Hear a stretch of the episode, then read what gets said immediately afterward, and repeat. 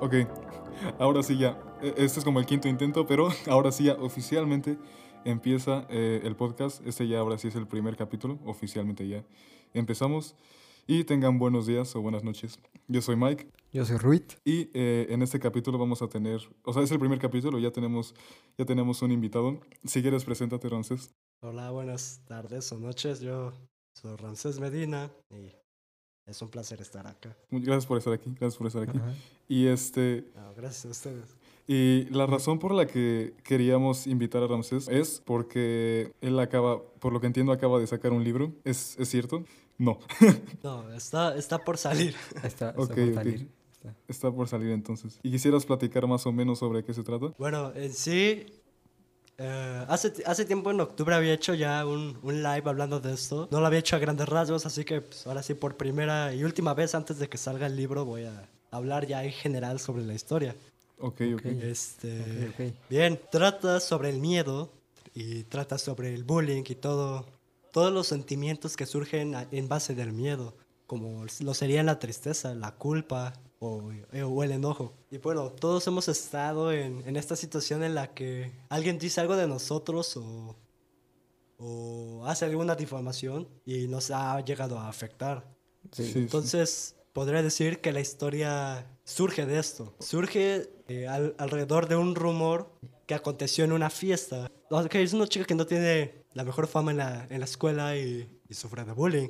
Específicamente de un grupo de personas que le hace la vida imposible a tal punto que ya ni siquiera, la- ya las personas a su alrededor ya ni se cuestionan si está bien o no. Simplemente, simplemente lo hacen por diversión. En cierta parte de la historia, eh, para no entrar tanto en detalles, esta chica, de nombre Verónica, se suicida. Y esto es una carga emocional para toda esta gente que le estuvo haciendo maldades, ya que eh, este grupito que está conformado por cuatro chicas y tres chicos son culpables de ello, culpables en el aspecto de que estuvieron presenciando el momento. Que entonces es miedo más bien como miedo, como un miedo real, ¿entiendes? O sea, más como, no tanto como Ah, sí. paranormal y así, sino como un miedo psicológico. Terror. E- terror psicológico. Sí, y aquí es donde entra este miedo paranormal. Porque a lo largo de, bueno, la historia abarca unos cuatro meses en general. Ujú. Es- ya después de este punto empieza lo paranormal, empiezan a ver cosas, a escuchar, escuchar bastantes ruidos sugestivos. Bueno, sí, Oh. básicamente eso. Y, y son cosas que ellos conocen, pero que solamente conocen en su imaginación. Que son miedos que solamente perciben de sí mismos y los tienen de frente, materializados y, Oh, tangibles. Entonces se dan cuenta de que esta chica, Verónica, de alguna manera entró a este plano y comenzó a, a hacerles la vida imposible ahora a ellos usando sus miedos. Y la historia se enfoca en estos personajes, cada uno en su, por su lado, entendiendo esto, entendiendo el por qué, cómo es que funciona el más allá y cómo es que se conecta con, con este plano terrenal. ¿Y qué es lo que tienen que hacer para deshacerse de ella, para estar en paz? Si pueden ayudarla o si es necesario hacer algún tipo de ritual. Al final, pues acuden a muchas personas, entre ellos mismos, pero también acuden a una bruja. Y se dan cuenta de que los muertos se pueden enlazar a este mundo por medio de cualquier cosa. Y entonces los orienta y la sospecha de ellos es que Verónica está aferrada a una máscara de lobo que hizo en vida, por la que incluso la llegaron a molestar. Entonces, en resumen, la historia se basa en ellos luchando contra sus propios miedos y tratando de quemar esta máscara, quemarla, destruirla para así poder librarse de ella. Claro que obviamente el camino no es fácil, pero bueno, eso, eso se desglosa en el libro. Entonces, pues sí, es un miedo, un miedo paranormal que surge de algo real. Entonces, o sea, pero tengo una duda. Si, si no quieres, no me. O sea, si quieres, puedes decir no sé, así como para mantener el suspenso, pero, o sea, ¿el miedo paranormal existe dentro de la historia o, na- o son completamente cosas que están en la cabeza de los otros chicos? Ambas cosas. Es algo que tú, por ejemplo, supongamos que le tienes miedo a las arañas. Es un miedo real, de Ajá. algo real. Pero supongamos que no sabías que le tienes miedo a una araña que habla. Entonces, ese miedo, que es personal, que es tuyo, que nadie más sabe, está frente a ti en la esquina de tu cuarto. Es una araña enorme hablándote. Entonces, tú, tú crees que es tu imaginación, pero, pero en un momento la araña salta hacia ti y, y sientes los pelos de sus patas o, o- o lo húmedo de sus colmillos en la cara y te das cuenta de que a pesar de que es algo imposible, es real, está ahí porque te puede, la puedes tocar y ella a ti, a tal punto de que hasta te puede hacer daño. Entonces, lo que entiendo va a ser como, a través de la historia, como vas a jugar entre qué tan poderoso es, el, es la mente como para hacer sentir real miedos que están en tu cabeza, ¿no? Digamos, más o menos. Exacto, y también qué tan poderoso es ese otro plano que puede traer cosas imposibles a nuestro. Claro, obviamente pues, es ficción, ¿no? Pero, pero se explora eso. Ah, ok, también eso me falta mencionar. Los personajes, bueno, para identificarlos más, sus nombres son Verónica, que es una protagonista, y Celine, que es la segunda protagonista, y ya los que le siguen como, veámoslo como protagonistas también, pero actúan como secundarios, son Paulina, Sandra, Mariana, Roberto, Dominic y Diego. Ya, ya después hay otros personajes, pero pues estos son los principales. Entonces estos siete chicos son los que sufren toda esta pesadilla. Y una pregunta, no, Ah. igual me puedes contestar, si- eh, no sé, o sea, si no Sí. quieres, no importa. A ver, a ver. Pero, o sea, ¿en qué te, o sea, te basaste en algo real, en un acontecimiento real, o por lo menos en personas reales? ¿O cómo, digamos, cómo le diste vida a cada uno de los personajes? ¿Qué fue lo que te hizo decir como, este, a, a este personaje, a Dominic, por ejemplo, lo voy a hacer así tal cual? ¿Es porque te basaste en otra persona o simplemente es como una versión de ti, digamos? Eh, independientemente, por ejemplo, en la, en la actuación también, en la escritura es igual. Ujú. este, tus personajes, no todos, tienen que ser igual a ti. Nadie. Por ejemplo, Dominic, ahorita que lo mencionas, Dominic es homosexual. Yo no soy homosexual. Y no estoy diciendo que sea malo, simplemente esto es como actuar. Por ejemplo, Dominic, a pesar de, de ser homosexual, también tiene actitudes homofóbicas en el sentido de que le molesta que otra gente homosexual se exprese de manera libre. La- el único personaje que diría yo que tiene parte de mí es Verónica. Y les voy a decir por qué. Yo en primaria y secundaria era el, el- ahora sí que el que le hacían, no bullying así como tal, pesado, pero sí, sabes, ¿no? Ese al que lo callaban bastante o que no lo tomaban en cuenta. Entonces creo que cuando yo, cuando yo escribí mucho sobre Verónica, lo hacía desde mi perspectiva en cómo me llegué a sentir y cómo percibía a todos a mi alrededor. Y creo que lo que me inspiró a hacer a cada personaje, a, a, a cierta personalidad, es en base a la lógica. Algo que me molesta mucho, por ejemplo, de las series americanas es cuando estos adolescentes o personajes no, no, no reaccionan de una manera real, de una, de una manera genuina. Entonces quise ver a las personas a mi alrededor y decir, "Ah, es que esta persona reaccionaría de esta manera. Eh, y yo creo que, bueno, no sé si lo hiciste a propósito, pero yo creo que muchas personas que están, especialmente, especialmente que están escuchando este podcast, se pueden sentir también este, identificadas con, ¿cómo se llama? Con el bullying. Por lo menos Sí. mucha gente de mi salón sí. Es que creo que esto del bullying, a pesar de que quizá no a muchos nos tocó, no sé, este, agresiones físicas severas o, o de plano una marginación así eh, severa, ¿no? Pero, pero así que, que hagan un comentario de tu físico o de, o de algo de tu personalidad, ya es, ya es bullying, ya es una agresión y, y es un desprecio o hasta discriminación que, Sí, que sí. afecta, independientemente de, no lo sé, hasta Ah, que te digan Sí. que no lo sé, que, que tus zapatos están sucios, eh, no, ah, pasa, ¿no? Pero si te dicen, ah, tus zapatos están sucios y, sí. y comienza a decirle a los demás del salón y todos se ríen, eso ya es, Ah, sí. ya es bullying, ya, ya, ya no es un simple comentario. Ya. Entonces, Ok, sí, ya entramos a salud mental. Ujú. Pasó Qué de cero. Solo, una, una, una, solo, espera, solo tengo una pregunta antes de en- entrar a todo eso. Ajá. O sea, como de salud este, mentalizo. Ajá. Es que me da mucha curiosidad, este, como cómo fue, sé que, sé que fue un cambio, perdón a los que están escuchando, sé que fue un cambio súper súbito de tema, Ajá. pero es que me interesaría como también, como saber así como rápido, como el, cuál fue el proceso, digamos, o sea, como, digamos que alguien que está escuchando quisiera sacar un libro, como qué proceso tuviste que pasar para poder lograrlo, o que lo vas a lograr. Creo, cuan- cuando yo empecé, fue simplemente escribir lo que salía, casi casi como, como vomitar palabras. Pero Ok. con este proyecto que fue en plan de hacerlo serio, hacerlo público, que sea formal, el primer proceso fue observar. Observa todo a tu alrededor, este, a los animales, al, al cielo, a la ciudad. Eh, después observa la sociedad, cómo reacciona una persona cuando atropella a un ser querido, cómo reacciona una persona cuando se le muere un familiar, cómo reacciona una persona cuando le aceptan en su ponte en su lugar después. Ajá, son como cosas como eventos, digamos, cosas Sí, que siento que yo que pasan desapercibidos, pero que justo eso es lo que le da como, Ajá. este, no seriedad, como pero sentido. vivacidad, como vida al- a una historia. Sí. Sí, porque a lo mejor nuestras vidas no están plasmadas en un libro, pero son historias. Entonces, si tú quieres contar una historia de superación, observa al vecino que se ganó un auto y observa su reacción, cómo, cómo está de feliz, ¿no? Entonces, cuando Ok, estés observando eso y, y sepas, no lo sé, de qué quieres que hable tu historia, si es de comedia, de amor, de miedo o algo por el estilo, eh, ahora enfócate en explicarlo. ¿Cómo lo vas a explicar? No, no me refiero a decir, "Ah, Pedro estaba feliz porque se ganó un auto. No, sino, ¿cómo vas a transmitir esa sensación? No en tercera persona nada más, sino Ok. darle a entender a la gente qué es lo que quieres mostrarle.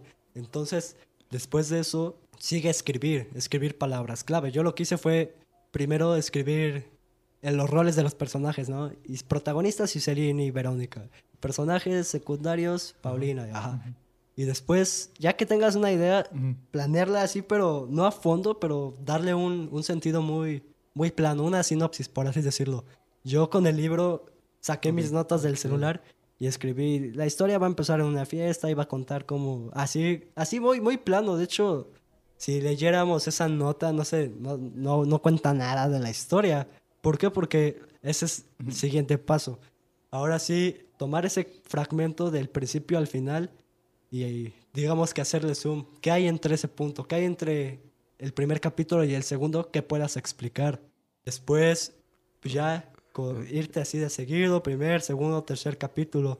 Y Ya, ya. ponte un límite, ¿no? No lo sé, 100 páginas. Y de esas 100 páginas, regrésate y corrige algo. Si, si dejaste un, un vacío, un, un cabo suelto, o, o si escribiste mal una palabra, o si, o si puedes decir de esta manera más explicada, o si esta, o esta, o este verso no necesita tanta explicación. ¿Por qué? Porque a veces, si puedes decir algo con pocas palabras, dilo así. Pero si hay algo que tú quieres destacar, que quieres que, que, que se le quede al lector, eh, usa todas las palabras que conozcas para plasmarle el sentimiento o la escena o lo que tú quieres que Ya. vea. Entonces, el, el proceso básicamente es primero observar, después plasmarlo de una manera pues bruta y ya después expandirlo, explotarlo, este, llenarlo de Ok. color y sentido.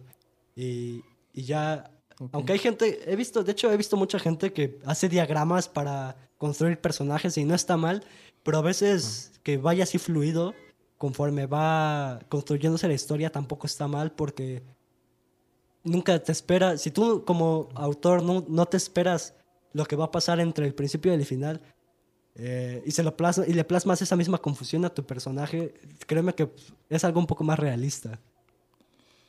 Ujú, Ok. Como que, digamos como que, ¿cómo se le dice a la verdad? Como que sacrificas un poco de, digamos como de cuadradez, no sé cómo decir, como de estructura seria, digamos, este, para darle más, para darle más como un fondo al, pues al personaje en este caso, o sea, como pones la lectura eh, como si fueran tus ojos. Y supongo que es- eso también es algo que he pensado que como más que seguir reglas o seguir una estructura que definitivamente está muy bien conocerlas, lo más importante en algo que es como artístico es como la sensación que da. O sea, porque una obra puede ser completamente bien hecha, pero si no da ninguna sensación, como que no, no tiene ningún sentido de ser, de ser arte.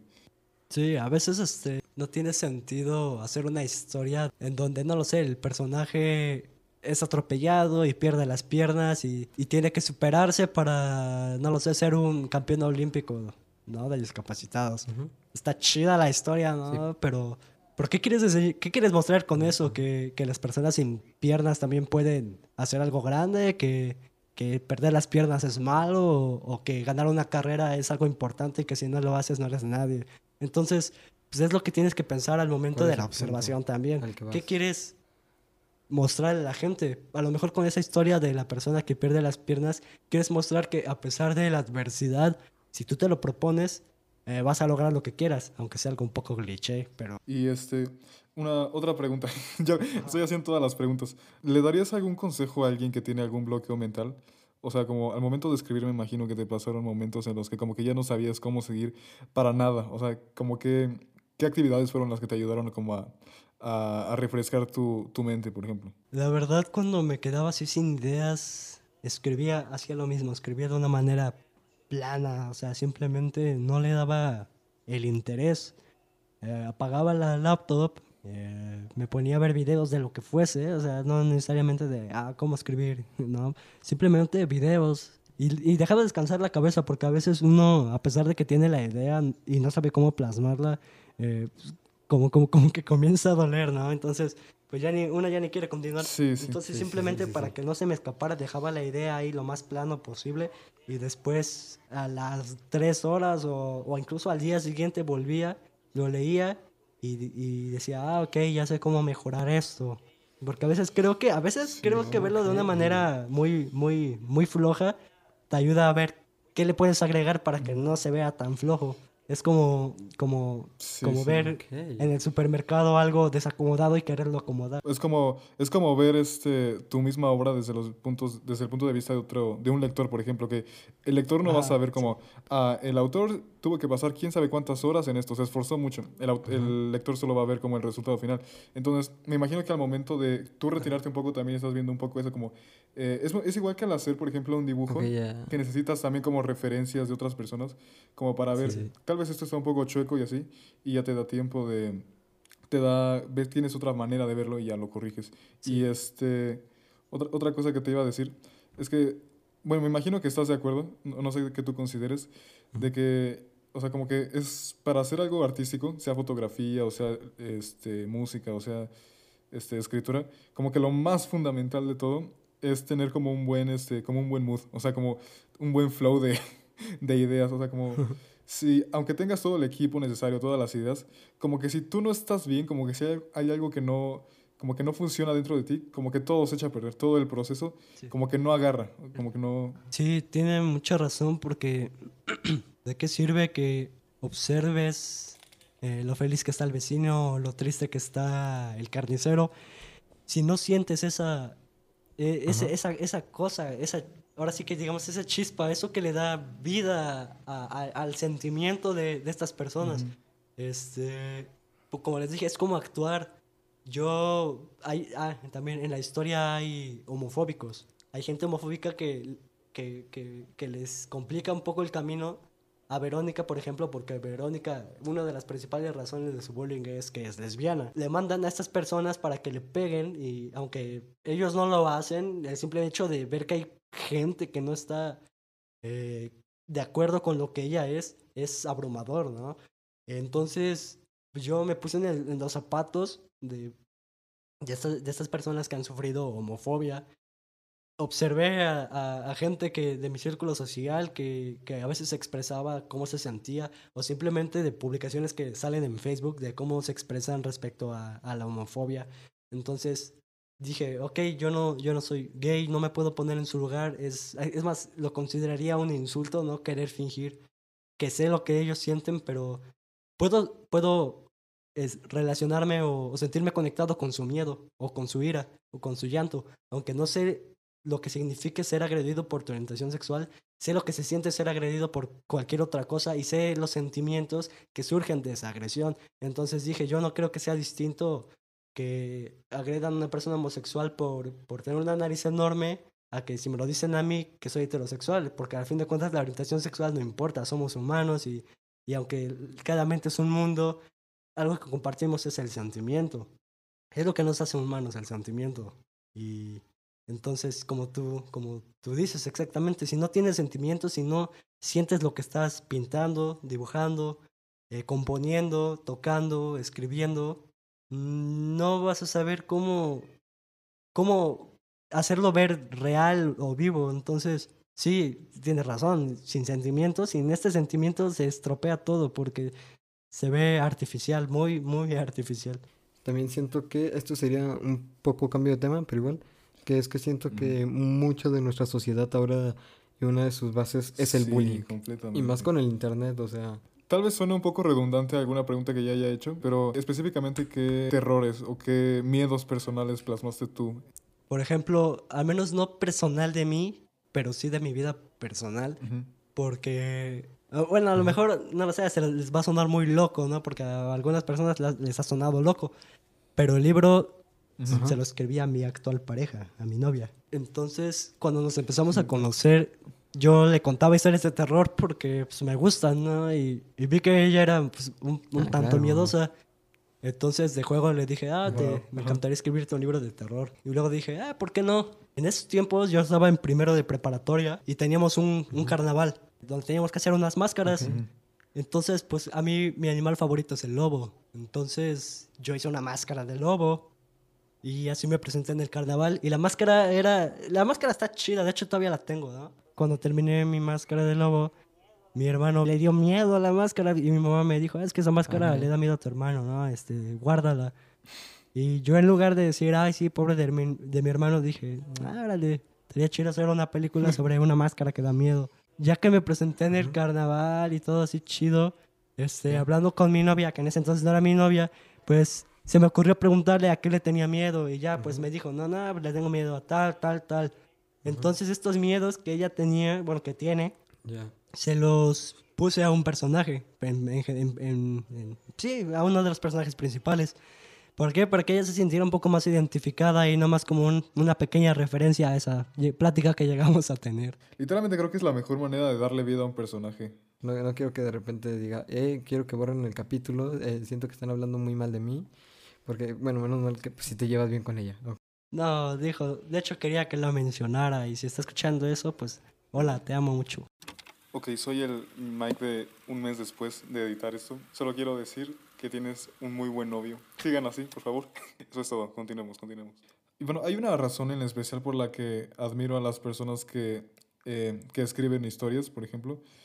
Es este, porque hay una habilidad muy, muy específica y muy especial que personalmente yo quisiera tener, que es la de como procesar eh, causa y efecto. O sea, justo lo que estabas diciendo de, este, si esto pasa, es, o sea, si esto pasó, tiene que haber algo antes que lo justifique y algo después que sea una reacción. Y no sé, eso siento que es de las cosas más difíciles para al momento de escribir algo, así como que, sí, como que entender la naturaleza de los, de los actos que tienen consecuencias y tienen eh, algunas razones detrás. Y, y sí, no sé, siento que eso es, eso es muy complicado. Hay un principio, obviamente voy a parafrasear, que es que, y eso va, va más inclinado al cine, pero aplica con todas las historias, que es que en el primer acto hay un, una escopeta colgada en la pared. En el segundo acto, la escopeta es descolgada.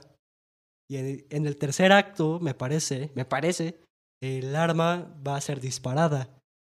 Pero si desde un si, si el arma no es disparada en el tercer acto, no tuvo por qué estar en el primero. Un personaje que está ahí, ahora sí, de relleno, si no está aportando nada, si no facilita o complica el, el camino de los personajes, no tuviste por qué ponerlo ahí porque no es necesario. Entonces, ahora, si, si, si en realidad tiene algún impacto, pues se le, se le da su trasfondo, ¿no? Pues tal personaje es que en la niñez, este, no lo sé, coincidió con el villano y, y fue el que le dio, le dijo algo que, que, que hizo que formara su carácter actual. Eso es un, algo que aunque no está en la historia, es el contexto de la misma y es lo que le da sentido al cuento. Entonces, bueno, ahorita que mencionan eso de los cortos, ha funcionado, ¿no? Por ejemplo, nos cuentan una película, nos dejan con preguntas y a los tres años sale una precuela. Por ejemplo, en el libro yo me limité a no poner por qué le hacían bullying. O sea, di las razones. No las justificaciones ni nada por el estilo, simplemente di las razones. Pero al final, en uno de los, en los últimos capítulos, sí hay una confrontación en la que le dicen a, a Paulina, que es de las principales este, acosadoras, ¿por qué? ¿Por qué le hacías bullying? ¿Por qué la tratabas así? Mm, Simplemente por qué. Y, yo por mucho tiempo me hice esa pregunta a mí mismo, porque es algo que no me planteé jamás. ¿Por qué? ¿Por qué tiene que hacer esto? Eh, el, sí, eso, es- eso, ¿no? Y esta vez me limité a no ponerlo. ¿Por qué? Porque, porque a veces, al menos para mí, la violencia mm, no tiene una justificación. Tendrá una razón, una causa, que ya está plasmada en el libro, por ejemplo, pero a mi parecer no tiene una justificación. Realmente admiro a Ramsés. ¿Cómo es que escribes un libro, es que en serio no, cabe en mi cabeza. Yo no puedo ni terminar eh, un guion para un corto. Ajá. Porque es que sí es súper complicado. Yo pues alguna vez llegué, sí a intentar escribir algo, pero no pasé de las dos hojas en Word. Porque no tenía ideas y nada más porque no sabía cómo des- desarrollarlo. Así que sí, es admirable. Ya nada más para la gente que nos está escuchando, para concluir, como una recapitulación de todo lo que, de todo, por lo menos de lo que yo aprendí, es, por ejemplo, eh, los pasos, digamos, si tú quieres hacer una historia o, o un libro, por ejemplo, es como dice Ramsés, es primer paso, observación, para entender los detalles, las, re- las reacciones este, de tu alrededor. Luego es como, según entiendo, es como vomitar la, la información, o sea, como escribir y escribir y escribir. Y, este, y el tercer paso ya es más como empezar a darle una forma literaria, al, una forma narrativa a lo que escribiste, ¿no? Según, ¿sí está bien? Sí. Sí, es como entras a una carpintería y ves un pedazo de madera. Es la observación, lo estás viendo, lo analizas, ves el color, ves la- el grosor, el largo. Es, es, es muy interesante, de hecho, esto. Es, es de las cosas que más tenía curiosidad. O sea, como cuál era el proceso y como... O sea, sé que suena obvio, o sea, ya que lo decimos es como, ah, pues claro, eso es lo que hay que hacer. Pero cuando tú estás como enfrente de una hoja en blanco es como, ¿qué hago? O sea, como, ¿cómo se supone que empiezo la historia? Y saber estos, por lo menos, pasos, eh, siento que ya es como, te ayudan a, te ayudan a desbloquear tu mente, por lo menos, para empezar a, a que todo fluya, digamos. Sí, de hecho he visto que esto lo comparten algunos escritores. Claro que cada quien tiene su método, ¿no? Este, unos se salen a pasear o visitan una ciudad de la infancia o, o consumen drogas. Pero esto siempre es lo mismo, es la, es la constante de ello, la observación. Está pues, hasta en el método científico.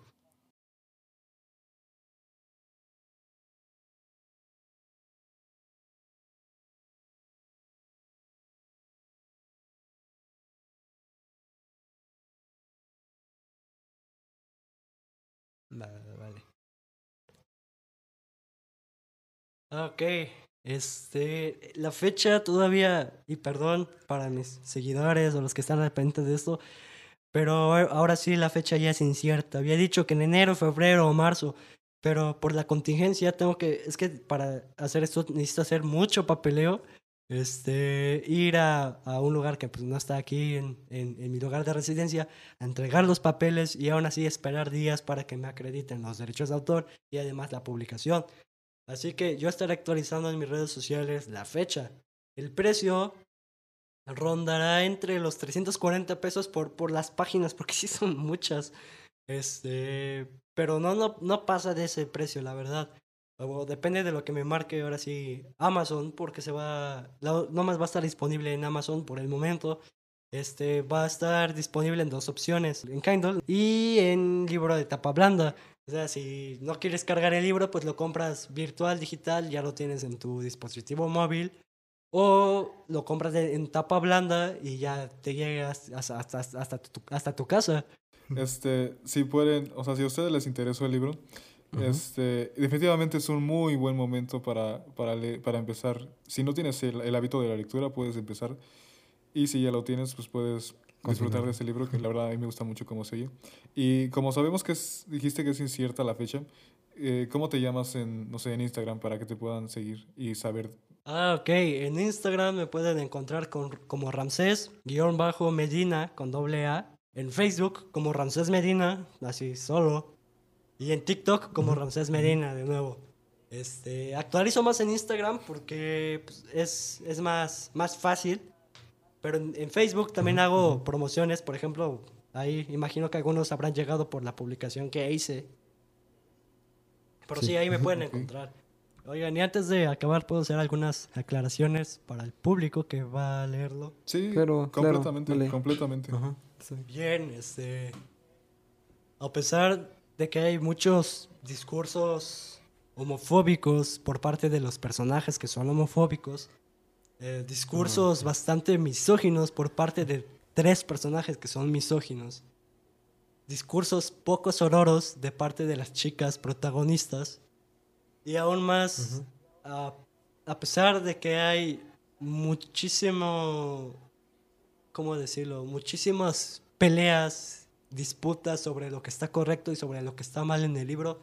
Solo quiero aclarar que no soy homofóbico, no quiero que se normalice el bullying, ni la misoginia, ni la homofobia, ni la discriminación por la orientación sexual, eh, la etnia, la lengua. Sí, sí. Solamente quiero exponer estos problemas sociales en base de, de un libro, en base de personajes que no existen. Jamás voy a, a querer lucrar con el sufrimiento de la gente. Creo que fue un, fue un buen episodio. Sí, Aunque hubo sí. como mil fallas técnicas, Pero pero, igualmente se me llevé disfrutó, ¿no? muchas, Sí, me llegué muchas cosas muy valiosas. si escucharon de- de cohetes que o, o, gente- o al vendedor de tamales, pues perdón. Eh, y pues muchas gracias, Frances, por, por animarte a estar aquí. No, y a por ustedes, a ustedes de verdad, gracias porque jamás pensé que me iba a encontrar en una situación así donde podría hablar del, del libro a grandes rasgos. Nah, Sí, sí, no. nah, dale. No, qué bien, qué bien. Y te, y te apoyamos eh, completamente. Nos Ajá. avisas cuando... Cuando salga, Cuando salga. para poder Gracias. Comprarlo. Claro. Entonces, este, pues eso ha sido, pues bueno, ya, o sea, como muchas gracias por estar aquí. Exacto. Y esto es para todos. Vivan como quieran, no se dejen en, no se dejen presionar por el bullying ni por los comentarios que les hagan. Adiós. Adiós. Bye. Una, dos, tres. Entonces, este, bueno, ya, a los que están, a los que están escuchando, muchas gracias Ajá. por escuchar el segmento con Ramses. Con- con- Ahora, ahora vamos a, este, vamos a hacer un segmento nosotros porque hubo muchísimas dificultades Ajá, técnicas. Así, un buen, les juro que no escuché la mitad de lo que dijo. Sí. O sea, voy a, voy a escuchar lo que dijo hasta que edite el podcast tal cual. Estoy, estoy seguro de que una cosa que haya dicho me va a cambiar la perspectiva de muchas cosas, pero en Discord, o sea, es- y es que el, el problema, a veces siento que el problema es, es Discord, ajá, porque él no se escuchaba Sí, nada, también. ajá. Puede haber dicho como algo súper inspirador que te haya terminado, o sea, que tú, tú estés llorando ahorita y, y nosotros, ajá, ok. Sí, Ah. qué triste. Fue súper irreal para los que... Es que Sí. imagínense, los que están escuchando, imagínense como que estar en un podcast y no escuchar a la otra persona. Es como, Ajá. wow, demasiado. Fue un buen experimento y tal vez... Pero no sé. Y este, le estaba diciendo a Reed que para terminar este, el podcast, eh, les queremos decir, bueno, les, sí, les queremos decir algunas cosas que tenemos planeadas, pero Ajá. antes, para seguir como con el mood o con el tema del, del miedo, eh, Ujú. por ejemplo, te hago esta pregunta a tu, así súper, súper suavecita la, Ajá, el cambio de tema. ajá. Este, por ejemplo, ¿cuál es un miedo que tú tengas, pero como le decía Ramses, que sea como real? Así como no miedo a los fantasmas. Uy, O sea, un miedo real. no, sé si lo- no sé si crees en los fantasmas, pero me refiero a miedos como Ah, sí, sí, sí. psicológicos, digamos. Uy, no sé, ¿eh? es, es- es difícil. Creo que uno de los principales que, que a veces has- hasta yo mismo me lo evito, aunque, pu- Ujú. o- aunque hasta puede llegar a sonar mal. Ay, güey, ay, hasta es complicado, ¿eh? Decirlo, mira. Ajá. Es ser pobre, literalmente, es eso. Bueno, sí. Bueno, todo lo que implica, más bien. Todo lo Tal que vez, o sea, implica. me, me imagino que sí, yo, yo lo vería como, como ser irrelevante o sentirse impotente en, en la vida, digamos, ¿no? Eso es más o menos lo que quieres decir. Así como de no tener el poder de hacer algo que quieres hacer por el que tienes limitaciones, en este caso Sí. económicas. O la gente no te va a recordar porque no fuiste Bueno, importante y no fuiste relevante. ya, en realidad creo que es, es un miedo, es ser como sería, sentirme impotente, creo que sería uno de mis mayores miedos, que pues sí, en más de una ocasión en tu vida te vas a sentir impotente, pero yo no quiero ser el que toda su vida va a estar de impotente, porque pues yo ahorita Ajá. tengo pues todas mis extremidades, tengo todo, o sea, estoy bien, pero pues no, no quiero llegar a, al punto donde no tienes Sí, una pierna, no puedes hacer, ajá. Porque, o sea, a mí me dices, te quitan una pierna o te mueres, prefiero morirme. Suena muy feo, pero es que sí, también es medio entendible porque es como, es vivir, es, vi- es vivir, Espera, es vivir frustrado con algo que Ajá. sabes que no puedes hacer y que quieres hacer Exacto. y aguantarse todo tu, todo lo que resta de tu vida con esa limitación que además te causa conflictos como rayos, sí, sí es muy, es muy pesado eso. Quizá un, un miedo que yo tenga sería, es que son miedos como muy, es, son miedos, por ejemplo, tenía miedo a que no sé como más que miedo es como es como paranoia o sea miedo Ajá. con paranoia así como que Ajá. como que siento como que todo, eso, eso es, es muy común que la gente piense eso, en especial cuando está encerrada, como en este caso. O sea, como Sí. que todo existe alrededor de ti, pero no en el buen Oh. sentido ni en el sentido narcisista, sino como, E- e- En el sentido de que todos te ven y todos te juzgan. como de, ah, es que se me fue, se me fue ahorita la idea. Es que, ay, me duele muy la cabeza. A ver, ¿de qué estamos hablando? De, De lo- Espera, De ¿qué, es el miedo? ¿Cuál es el miedo que dije? de la paranoia, con miedo, de que todos Ah, te sí, ven. o todos sea, te- Justamente, ah, no, no, no, justo No. como The Truman Show, para los que la han visto. Ajá, O sea, como que todo esté fabricado para ti Oh, y que ah, haya claro. como, como que todos tengan Uh, sí, ¿eh? secretos tanto, tanto individuales como secretos colectivos que tú nunca en la vida vas a conocer. Y eso me da mucha paranoia. O sea, por ejemplo, e- eso, eso me pasa a veces, este, por ejemplo, con mis amigos que ahorita los quiero muchísimo, si están escuchando eso. Muchas gracias por escuchar eso. Pero sí hay, hay épocas en las que pienso así como que falta algo, ¿entiendes? O sea, como que no, Sí, como que hay algo que veo que la demás gente siente que, que yo no siento. o que, sea, que tú como- no sientes. Ajá. como que es como fingir ser, fingir una relación. O sea, aunque sea de verdad, como que tú esperas que en algún momento, eh, como que sentir algo más, pero como que tú sientes como Ya. tienes amigos por definición, o sea, porque te juntas con ellos así, pero en Ajá. realidad no sientes como un lazo afectivo eh, orgánico Ah, con esa ok. persona. ¿Entiendes? Es- Eso, eso sería un miedo de paranoico muy fuerte que tengo. Así que me... por- Así... No, no, no. es muy fuerte. No, creo, creo- yo entonces sí tenía eh, un medio, bueno, bueno, no sé si igual o similar al tuyo, Ujú. que era como que todos tuvieran ese secre- secreto colectivo, ajá, que, mm, que tipo, esta persona ya está destinada a conocerme y es como, pues sí, como dices, poco orgánico, que es como, es muy curioso que haya estado en cierto lugar para conocer a cierta persona. Es como, co- como cuando te conocí, que fue como, qué raro que justo haya estado buscando eh, contenido Sí. relacionado con la Serion y llegar a un video donde tú estabas colaborando y de todos los que estaban colaborando y me haya metido a tu canal y me haya interesado, después que tú me hayas escrito, o sea, es como una serie de sucesos que Sí, son muy un- raros. Justamente, un efecto, un efecto mariposa. Ajá. Sí, eso también tiene que Exacto, ver con la exacto. paranoia, como lo de los efectos mariposa que, eh, como, ¿qué hubiera pasado si esta cosita hubiera cambiado? No lo sé, ya nunca lo sabremos y. eh, no sé, eso también se me, E- me es como, mucho como el desconocido en general. ajá, es como eh, que, por, por ejemplo, que te, que se haya caído algo y que estuvo a nada de, de dejarte ciego, que estuvo a centímetros, Sí. ajá, y es como, ¿qué hubiera pasado si? Es como cuando alguien va manejando muy rápido y se frena antes de chocar a una persona, es como, ¿qué hubiera pasado si la atropellabas? ¿Cómo hubiera cambiado tu vida? ¿Qué hubieras pensado? El remordimiento, todo lo que trae en sí. Es como... eh, sí, es un efecto mariposa que es como, wow, te explota la mente y te da miedo. También es como el miedo a, como el miedo de no ser suficiente o Oh, ya. Más que miedo es como ansiedad o el miedo de sentir que estás este, viviendo de una manera incorrecta y lo peor es que de cierta manera ese miedo se cumple todo el tiempo porque no hay una manera correcta de vivirla, pero siempre hay otra manera a la que tú vives. Entonces dices como, Ujú. ¿qué tal si esta manera, si esto que estoy haciendo no es lo que debería de estar haciendo y estoy perdiendo el tiempo Ya, en ya. esto? ¿Entiendes?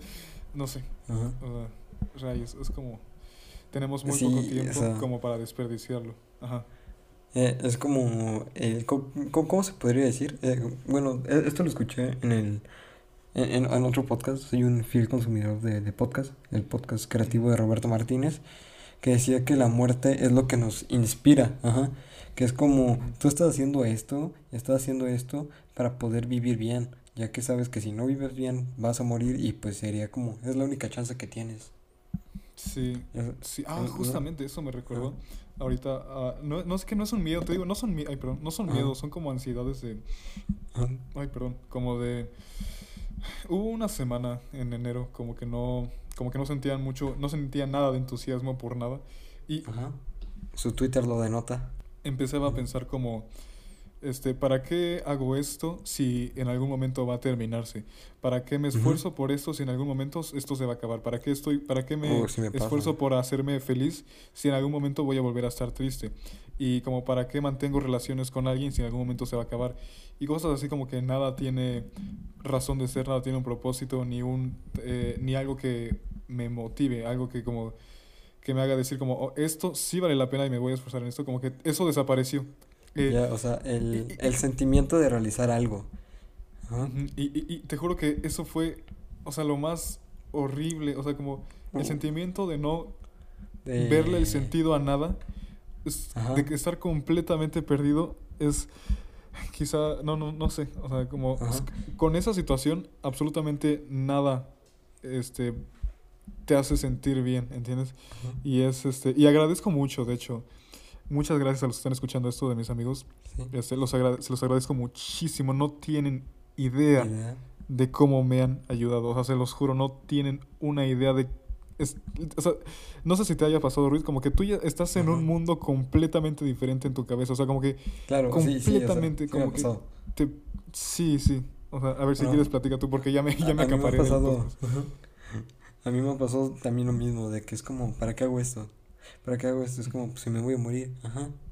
Y, y pues, aunque tú sabes que tienes a tus amigos, que tienes esta, estas cosas y tienes todo esto y que realmente no estás sufriendo como tal, ajá, eh, sigues sintiendo esa, eh, eso de, pues, ¿para qué? O sea, es como un sentimiento de que nadie te quiere y nadie te tiene. Algo así, po, por así decirlo. Ajá. Como que no eres el protagonista. O sea, como que, como que no eres tan importante para nadie, para ninguna otra persona. Ajá. O sea, como que... comparto- Si, com- si, tú, si tú desapareces, es como para ellos, Ajá. es como un evento, pero no el un evento, evento y ya.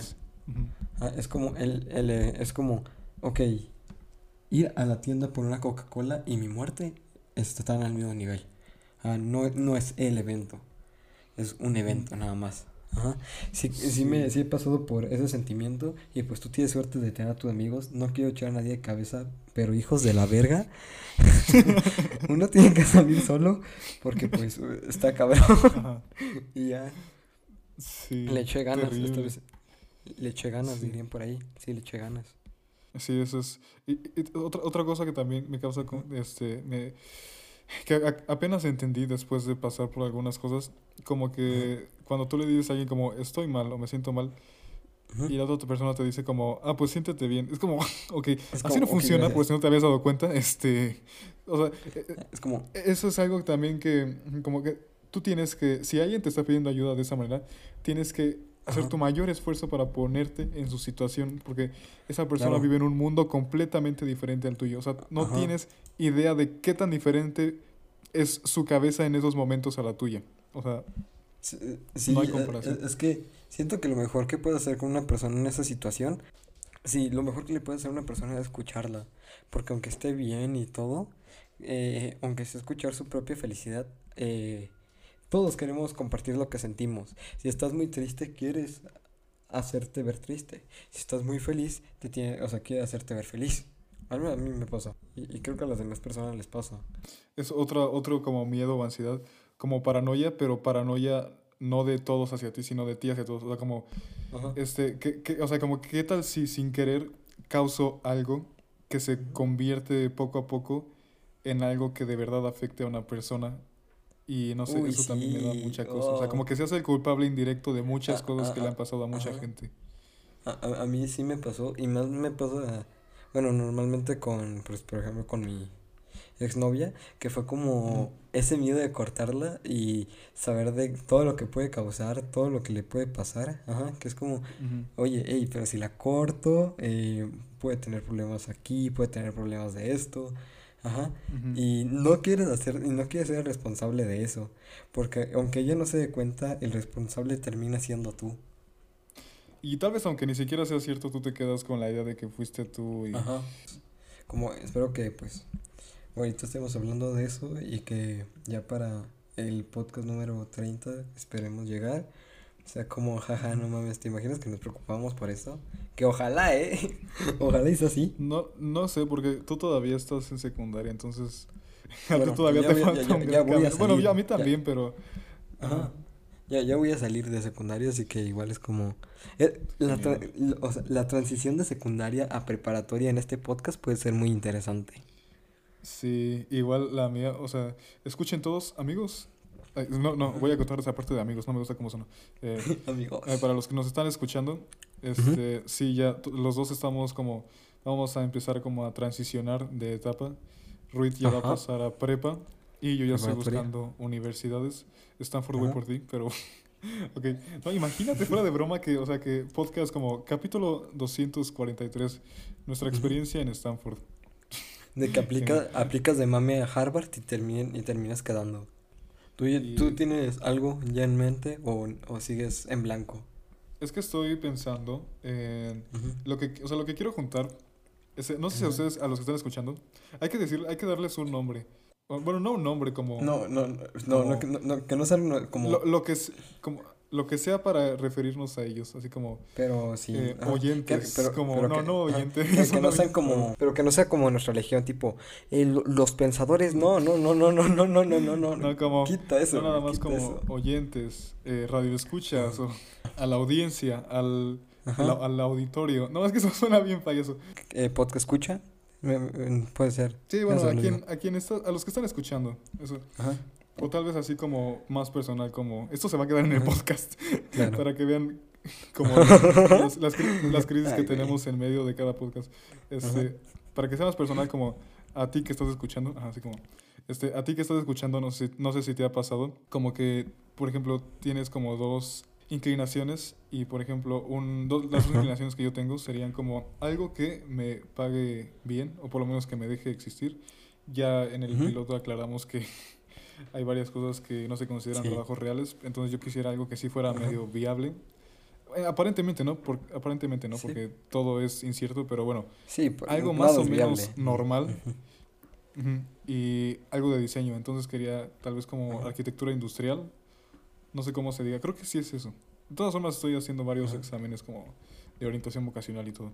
¿Y tú planeas Yo- algo, yo- Ruiz? yo- Ah, algo- sí nos habías dicho, ¿no? Pero a ver si quieres decirlo otra vez. Mira, algo, algo que incluso a ti te puede ayudar, que es lo mismo, lo escuché en el podcast de Roberto Martínez, si no mal recuerdo, es que a una carrera, ajá, la carrera que tomes, sea la que sea, tú no la tienes que ver como tu vocación. Tú, o sea, si, bueno, también, si estudias medicina, también eh, ahí cambia la cosa, pero si, si estudias, pues, por ejemplo, programación, ajá, tú no lo ves como una vocación y que no, nada más puedo hacer esto, ajá, velo como una herramienta.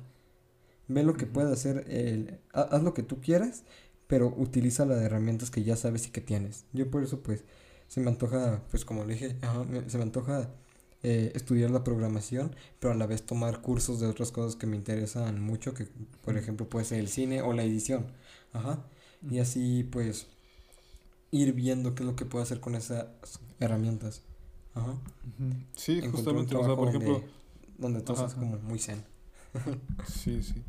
Sí, exactamente, como, o sea, que eso sea como tu raíz, digamos, que tu profesión sea como tu raíz para cuidarte bien. Pero, por ejemplo, pa- eh, para ti que estás escuchando, suena bien como una hotline, pero bueno, para usted, para usted que está escuchando, este, qué paya, no, suena horrible. eso. Señorita. Me imagino a mis amigos Usted, escuchando, señorita en casa, señorita. Bueno, para ti que estás escuchando, Señorita, este, señorita bonita.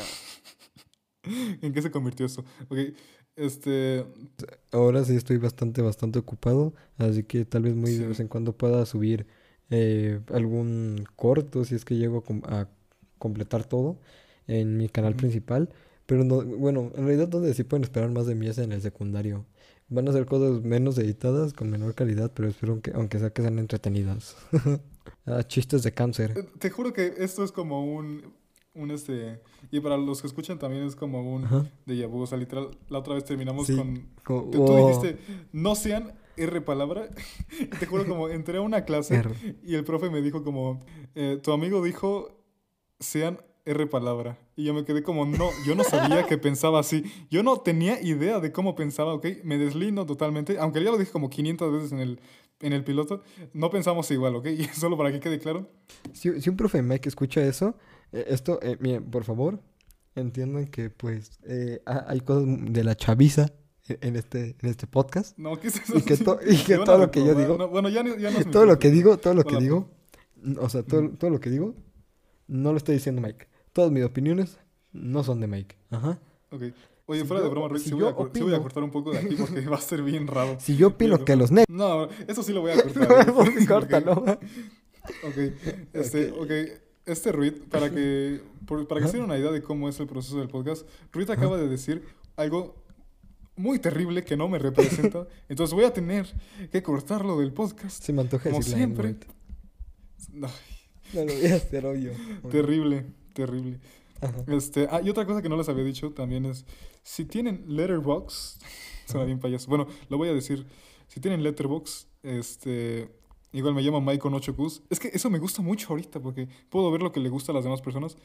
Eh, me pueden pasar por Instagram su usuario para ver qué es lo que les gusta a ustedes. Y ya. A mí nada más. Síganme, síganme en Insta eh, y en Twitter. No me sigan en TikTok. Nadie quiere verme en TikTok. El Ruiz del podcast y el Ruiz de TikTok son dos personas muy diferentes. Sí, otro contexto, Ruiz se pelea como, literalmente como está en el... Creo que le tumbé la cuenta a un Sí, niño. No, no sé, no sé, no entiendo qué está pasando con la cuenta de, TikTok de Ruiz, pero ok, sí, sí. Literal, Es el infierno. No entren ahí, por favor. Sí, siento que está un poco raro esta forma de terminar el podcast porque, Sí. bueno, no sé, o sea, terminó, hablamos de los pasos para una buena escritura de historia con este Ramsés y luego hablamos sobre algunos miedos, eh, diagonal, ansiedades Ujú. existenciales. Yo digo que está bien. Y hay Ujú. muchísimas más de dónde vinieron esas, entonces tal vez haya un capítulo dedicado justamente a eso. Y, ah, sí, se me olvidó. Este, bueno, planeamos hacer algunas cosas eh, para que también ustedes como que se sientan parte de aquí. Lo que vamos a hacer, por ejemplo, fue, por ejemplo, estas dos semanas que pasaron. Ahora sí vi La Naranja Mecánica, vi A Clock Row. ok, voy a cortar eso porque no sé hablar inglés. Eh, la Naranja Mecánica. Ah, claro, ya, ya, sí ya. me gustó. Y también El Faro, que se convirtió en mi película favorita. Soy muy agradecido de haberla podido ver al fin, porque ya, ten- ya le tenía un buen de ganas. Este Ruiz tal vez vio otra película. Y lo que vamos a hacer es como recomendarlas a ustedes. Cada quien con su estilo. O sea, yo recomiendo una película que sea como de acorde a mi personalidad y Ruiz igual. Para que ustedes la siguiente semana elijan cuál ver o pueden ver las dos. Y nosotros vamos a platicar unos 5 minutos sobre esa. Para que sea como un club de cine, de alguna manera. Y si Ajá, tienen alguna como reseñita, ajá, pueden este, mandárnosla. Y ahora sí, tú termina, Ruiz, porque ya hablé demasiado en este capítulo. Creo que tengo una película para recomendarles hoy. No he visto muchas películas en mucho tiempo. Bueno, en este tiempo no he visto muchas, pero ahorita estoy acordándome de una que me encantó, me fascinó. No porque sea muy mamadora ni nada, sino porque es muy interesante, te atrapa, ajá, es entretenida. Aparte está en YouTube, la pueden ver completa, está en buena calidad, ya que pues, o sea, y pues, o sea, está con el permiso de quienes las hicieron, o sea, ahí la pueden ver. Que se- muy seguramente las personas que vienen de mi parte ya la vieron y las personas que vienen de tu parte muy seguramente, lo siento, pero no creo que la hayan visto. Eh, la película se llama, se, se llama Los Jefes. Es una película del club, bueno, del club, qué pendejo, del grupo de rap de Cártel de Santa. Ajá. Es una película muy buena, tiene una muy buena trama y es, es muy interesante. Ahí, pues, como les digo, está ahí en YouTube. Ellos lo subieron para que todos la vieran. Está en muy buena calidad.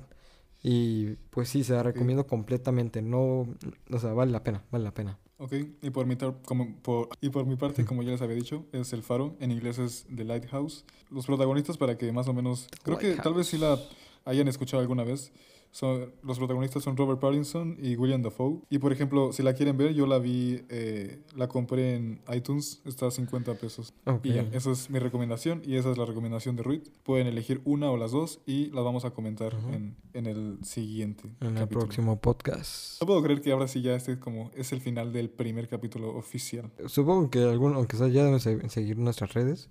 Eh, me- a mí me pueden seguir en, en Instagram y en Twitter, por si me quieren etiquetar en algo, en lo que sea, para que no se confundan. Como Mendruid, es literalmente Ruid, pero con un Met, M-E-D, al principio. Me- me- creo que sería todo lo que, tengan, todo lo que tengo que decir de mi parte. También sigan a Mike, con 8 Qs, Sí. ¿verdad? Mike, Mike con 8 Qs. Con Y 8 pues, Qs. Eso ha sido todo. Soy Muchas gracias por eh, apoyar el podcast. Ahora sí, Muchas gracias por escuchar esto. este, nos gustó mucho Ya. el recibimiento que tuvo el pasado para ser piloto. Sí, muy bueno. Tuvo, tuvo, tuvo mejores resultados de los que esperaba, la verdad. Y este, muchas gracias Por si mucho. regresaste a, a escuchar este primer episodio. Y pues eso es Ujú. todo. Yo soy Mike Y yo soy Ruid. y esto fue Sobrepiensa. Tengan buenos días o buenas noches. Bye. Bye.